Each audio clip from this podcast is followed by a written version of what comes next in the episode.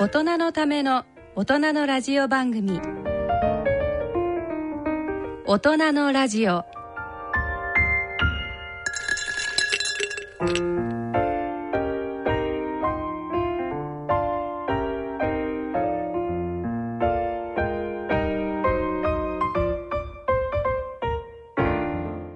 皆さんご機嫌いかがですか？大和渓谷元編集長の上永幹夫です。ご機嫌いかがですか？今井美智子ですこの時間はアウトドアをテーマにしてお送りいたします。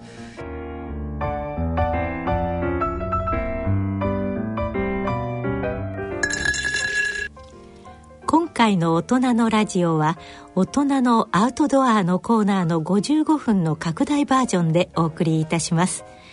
ご出演は医師で登山家の今井美智子さんと大和渓谷元編集長の上永幹夫さんです。それでは大人のための大人のラジオ進めてまいりましょう。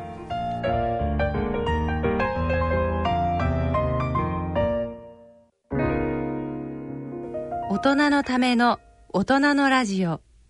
この番組は野村証券ほか各社の提供でお送りします。野村。第二の人生に必要なのはお金だけじゃないから。ゆったりとした旅を楽しみたい。健康はもちろん若々しさもまだまだ保ちたい。住まいをもっと快適にしたり相続のこととかもしもの時のことも考えておきたい。セカンドライフのために知りたいことってたくさんありますよね。あなたのハッピーなセカンドライフのために。野村証券の本支店ではさまざまなスペシャリストを講師にお招きして野村のハッピーライフセミナーを開催しています。詳細はウェブで「野村のハッピーライフ」と検索してください。なお当セミナーではセミナーでご紹介する商品などの勧誘を行う場合があります。それの村に来てみよ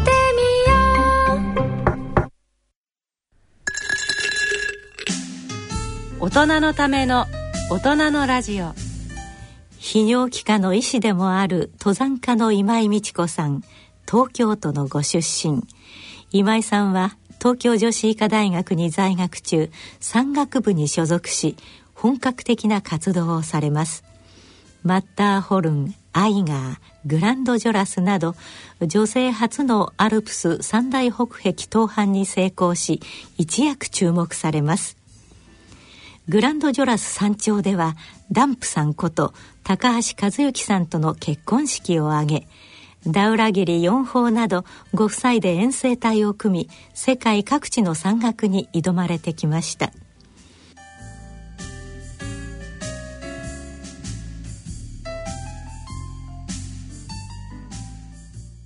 今回の番組では今井美智子さんと今井さんのご主人ダンプさんこと高橋和幸さんとの著書1988年朝日新聞社発刊ヒマラヤを飛ぶをもとにお話を伺ってまいります。3回目となる今回のヒマラヤ登山はこれまでの冬の北壁から目指した2回の登攀とは違う様子を伺っています。こちらを含めてお聞きいただきたいと思います。聞き手は大和渓谷元編集長の上永幹夫さんです。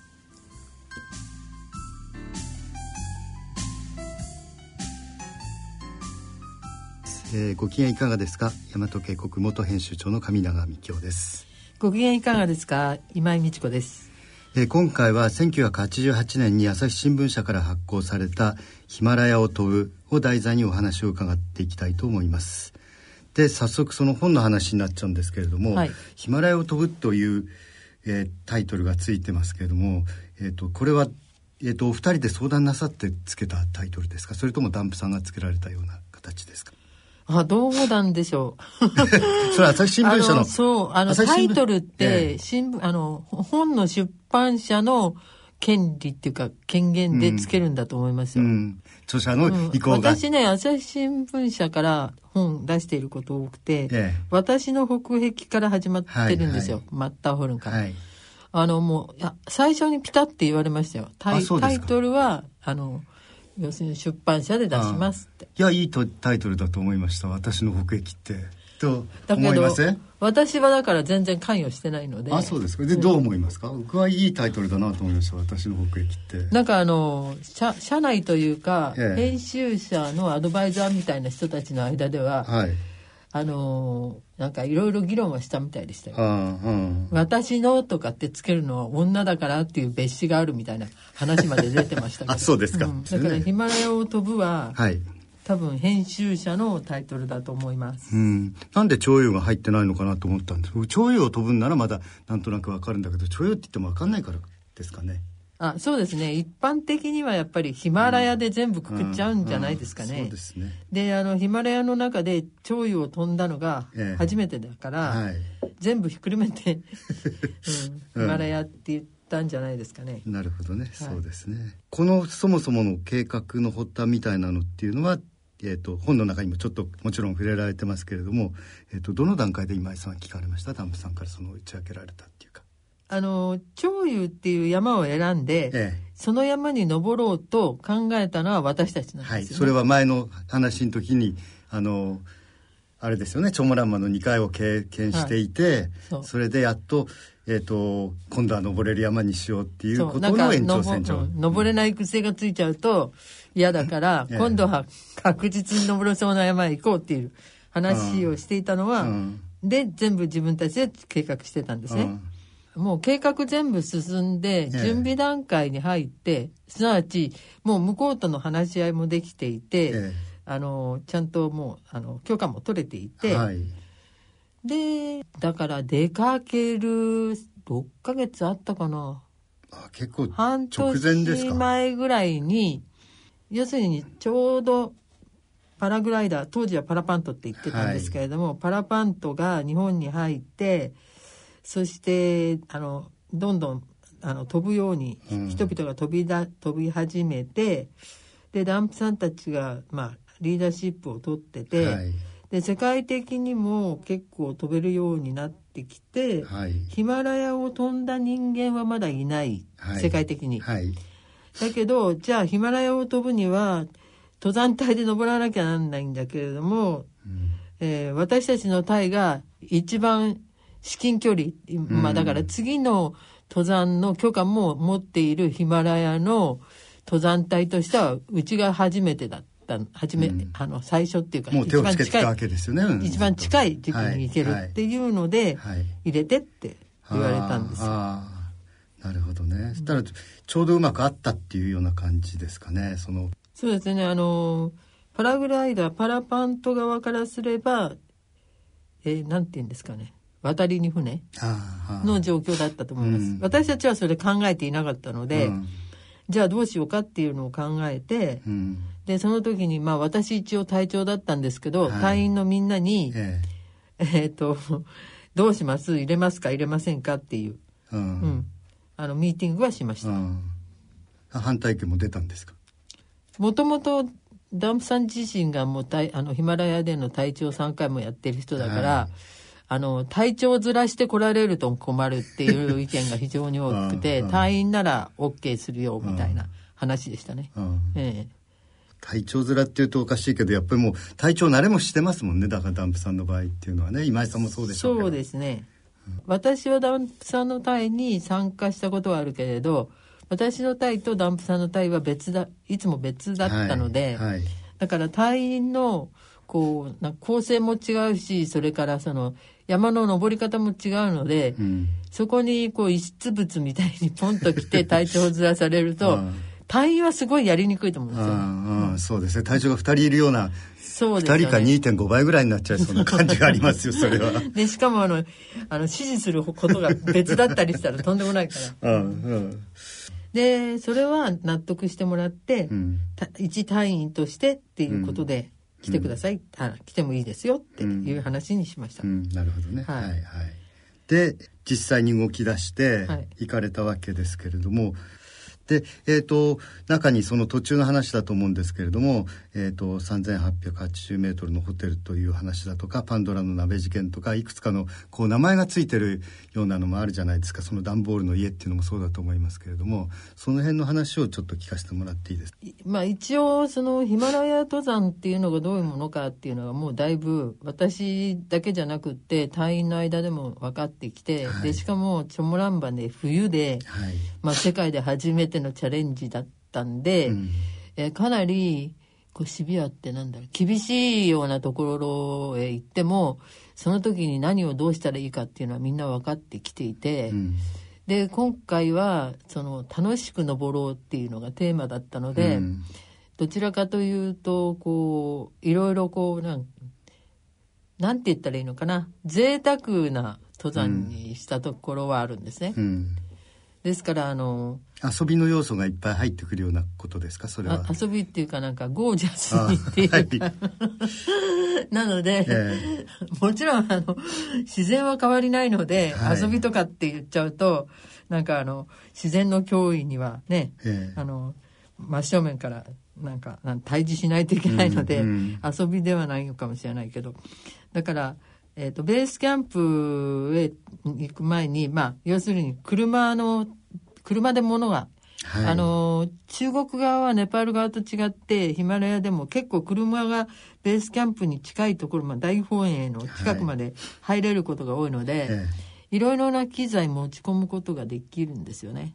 ただ、あの、コストの問題だとか、容量の問題があって、うん、そんなにいっぱい何でも持っていけるっていうわけでもないんだけれど、うんで今まではその、えー、まあヒマラヤ登山っていうと、まあ、テントで行った、んですがひょっとしたらああいう河原のところだったら家建てられるんじゃないみたいな、うんうん、そういう話もあり、えそれであのトライウォールって言ってあの段ボールのペラペラこうふにゃふにゃしているのが3層になってる、はい、だから厚い段ボールの箱あるんですよ。えで荷物を運ぶ時に大体こう長さ90センチぐらいのあの細長い箱の中にいろんなものを詰めて、うん、それで日本から運ぶんですけれども、はい、そのあの運ぶのも初めのうちは段ボールとかにしていたんだけれど、途中で壊れてあの中身が出ちゃったりとか、うん、それから精密機器がこうあのぶつかって壊れて、うん、あの作動しなくなったりとかいろんな経験も前にしてるわけですね。はい、それで結局雨にも負けずじゃないんですけれども、うん、雨にも強いようなパラフィンでできた、はい、あの、まあ、プラスチックのような真っ白色してる、はい、あのまあ、だけどプラスチックと違って有害化学物質出ないパラフィンでできてるのがあるんですけど、うんうん、それにあの一時してたんですよ。なんですけれども今回はちょっともしかしたらあの梱包用に作った箱がそれを積み重ねると、この家の壁になるんじゃないかっていう発想をして、それであのそれを積み上げて、そして屋根は屋根であの作って、それで段ボールの箱あの家、うん、トライウォールの家っていうのを作ったんです、うん、あのベースキャンプに、うん、その壁が要するに、えー、4 5 0センチの厚さあるみたいな、はい、中も充実した、はい、なので寒さ暑さにも。耐熱も優れているし、うん、それから枠を全部木でトライウォールといえども木枠があ木枠が周りにないとやっぱり型崩れするので、はい、木枠でしっかりしていたので、うん、えー、なんて言うんですかね。本当にもう今いるこのスタジオぐらいの感じの家にできまして、うん、積み重ねていったりするわけですよねその。そう。暖房の箱を積み重ねて5段6段ぐらい積み重ねて一つの壁作ってでそれが、えー、そうですね。1畳分だともしかすると9 0センチだからちょうど1 8 0センチになるんで2列並べば、うん、あの、うん一畳分みたいな、になりなりますよね、でそういう積み重ね方でして。で中で火を焚いても全然平気だし、あの今の会社と同じじゃなないかどうかわかんないんですけど今の会社今はトライウォールジャパンっていうのあるんだけれども、はい、あれはなんか70年代80年代？も私たちがお願いした時よりも後に設立されたみたいになってるからはあ違うと思うんだけれども、ええ。でもええそのトライオールの前身の会社の、えー上層部の方が結構熱心にじゃあこうしようとかって作っああ設計してくださって、で屋根のところにはちゃんと明かり取りもちゃんとできた屋根作ってもらって。あそうですか、うん。はあそしたらテントよりもずっと快適だにできだからたっていう。食場食食事用のテントはいの代わりにそのトライオールのあの段ボールの家というのに住んでたみたいな形になって、うん。それはもうすごい快適ですよね。だから、うん。あの要するにヒマラヤの8000メートル方の、うん。えー、と5000メーター付近のうん。河原で何にもないうん。不毛地帯みたいな、うん。えっ、とゴロゴロしてるうん。なんか川石とあの水の流れしかないようなところでなんかなんでしょうね。リゾートライフじゃないんだけど。なるほどね。セカンドハウスにいるみたいなあ雰囲気が出るようにしたりして。もともとあの私たちどちらかというとそういうあのいろんな機材を使ってえ。より楽しく快適なえ登山しようっていうのは昔からそうだったから、うん。だからあのーまあ太陽電池パネルなんかももう最初から使ってたりし,、うんしていたしいろんなことはしているんだけど、うん中でも、うん、衣食住で10は最初最後じゃないですか、ええ。その10にまで手がけたのはこれが初めてでしたね。うん。成功したわけですねかなり。そう楽しかったですねそこはね、うん。あそうですか。みんなだからあの朝昼晩のご飯は食べれるんだけれども、あのえっ、と朝日朝のご飯とかって本当言うと太陽光線のある中で食べたいけど寒いじゃないでうんすか、うんでテントって暗いじゃない、うん。うん狭いしそう。してもね。うん。だからそれ考えるとなんかあのえっ、とちょこちょこ出入りのためにもあのいちいち幕あの、うん。引っ張ったりなんかしないでドアでカーンって入ってスッと入れるしだから朝ごはんも晴れた日にはじゃあ外で食べようかなんて言うと前でちゃんとバーッと食べられて、うん。でなんかてあの曇ってる日はじゃあ中で食べようかみたいなのが日常生活っぽくできるんで。へえなるほどね。快適だったんですね。そこは快適でしたね。あーあそうですか、えっ、とその3880メートルのホテルっていうのはこのあの TBC っていうかベースキャンプのあたりのことを言ってるわけですか、そうですね。はいでそこはやっぱり段ボールの家っていうかホテルなんですね、ホテルみたいな感じができた、うん。はあ。じゃあ続いてはパンドラの鍋事件。これが私ねもう覚えててないんだけど、えあ魚ね、えうんなんかなんかあああったあった、うん。なんかあのほら えっと肉も魚も干物も食べられないみたいなのがあったから。うん、そう それはありましたね。あの腐っちゃったんでしょ？結そうです局は。そうです、んあのなんだっけ。えっ、とベーコンとかはうん。ものすごいあの桜の木の燻製にして、はいはい。鉛の布に包んで、ええ。みたいにしっかりした風をしてったんだけど、うんうん魚の干物はそのままも、持って行ってう、ん。うん、鍋の中にきっちり入れて 封して持ってったんですけど、うん。やっぱダメですねああれーちゃんとこう滅菌してしかも空気が完全に遮断されたような状態にしないと。ああ、腐っちゃうでしょうね。すごいに匂いはとにかくすごかったって覚えてますか？それ。覚えてます。さすっかり忘れてたんですけど今。うん。うんいやあと匂いはすごい匂いがしたんじゃないかなと思いますよ。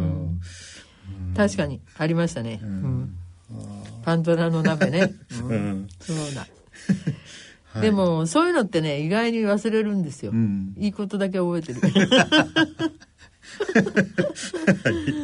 いいですよ。化石も探してたんでしょ？この時いろいろその。そう化石はね、えいずいぶん探しました。えうん。うん。見つかったんですか？えっ、とね化石は化石も見つかったんだけどえっ、と化石よりえっ、となんだっけあれアメジスト？はあ。とか。ええ。あそういうのはいっぱいあるんですか？そうだから大きいのはないですよ、うんうん。あの大きいのはどっちかっていうとあの、えー、と南極行った方があるけど、うん。あのアメジストとうんかああいうのはね、うんだけどあの、えー花崗岩であの白っぽいチュンチュンチュンチュンってあのなんだろう黒いポッチがついてる石はい。岩があるんですけど、ええ。その岩のところがところどころにその黒いポッチじゃなくって血のようなどす黒い赤の色のがぴょんぴょんぴょんぴょんってあったりして、うん、あります。あそうですか、だということはだからとってもその道中もとっても楽しんでたっていう感じがするんですよ。そうそうそうそう楽しかったですよ、うん。うん。で上にキャンプ上げていくところでも結構楽しいことをやってるなっていう感じが今までのやっぱりそのチョモランマ行ってた時の北壁とは全然感じが違うなっていう、やっぱりあの自然条件がえマイナス60度の世界と、ええ。ーマイナス10度が精一杯か、まあええ。10度か20度ぐらいでいけちゃう世界じゃもう全然違いますよね、まず。で、風の強さも、冬のジェット気流の中と、うん。あ秋、秋のあの、なんていうのかな、うん。あのーすがすがしい感じ喉かうら、んうん、風とかで、ん。だからあの、自然の脅威の度合いが全く違うので、うん。それは結構楽しくっていうか、その自然の脅威を、あの、常に頭の中に入れていなくて、うん。うん、動けるっていう状況になってましたよね。うん。うんうんそのチョモランマの時の北壁はそれはもう大変でしょうからね。一個一個そうそう。そうも対峙していかなきゃいけない外へ一歩出たら、ええ。それこそ迷う、ま、もしも迷ったら死んじゃうから、うん。迷わないように行かなきゃとかうん、一つ一つ考えなきゃいけないんだけれども、どっかでずっと気を張ってなきゃいけないけど今回の場合というのはもうずっとそういう意味では余裕があったっていうことなんですだけよね。ど、そういうのって考えると日本でも同じで、え。私たちが子供の頃は結構自然と対峙すべく、例えばあの、川が氾濫するなんていうことはよくあったから、えはい。だ家建てるのも、あの、なんていうのかな、土を持って、うん。そしてその下のところにこうなんか土台があってその上に家建てて、うん道路より高いところに家建てたりしてたじゃないですか。うんうんだけど今だんだんだんだん文明の利器が発達して、うんえー何でもないやなんて思っていたら、うんなんかここへ来てほらあの急にあの気象が変動しちゃって、土土石流みたいな。土石流っていうかあの大雨が急に来たり、ゲリラ豪雨ってなんか、うんえー、とマスコミが言ってますけど、うんうん。ああいうのがガーッと来て、うん。でど山から道路上をもう川がどんどん流れたりしてるのに、うん玄関先がまあ車が入るようにしなきゃいけないっていうのもあるけどフラットになっちゃってますでしょ、うんそうするともう見えながら水だんだん入っていっちゃうっていう、んそういうのと同じで、うん。なんかあの、しっぺ返しみたいなね。そうそうそうそう、そういうのもああったりするんで、うん。自然の脅威っていうのは忘れちゃいけないんですけど、うんうんただあの脅威が強いとこからや緩やかなところで行った場合にはそのある程度なんていうのかな気を抜けるっていうか、はい。自分たちの今までの基準よりもうん。基準が緩やかになってるからうん。いいと思うんですけど、うん。自然はやっぱりそういう意味じゃ自分たちの基準よりも緩やかになるなってるところへ行くんならいいけど緩やかじゃないことが来てる時はうん。基準下げないとダメですよね。うんうんうん。なかなかでもその対応の仕方だって難しいと思いますよ。そね。慣れてるかどうかで全然やっぱり違いますから。そう。だから慣れが必要なので、うん。そういう点では私たちはその2回のチョモランマの失敗は、うん。うん。すごい生きすごい良かったですね。うんうん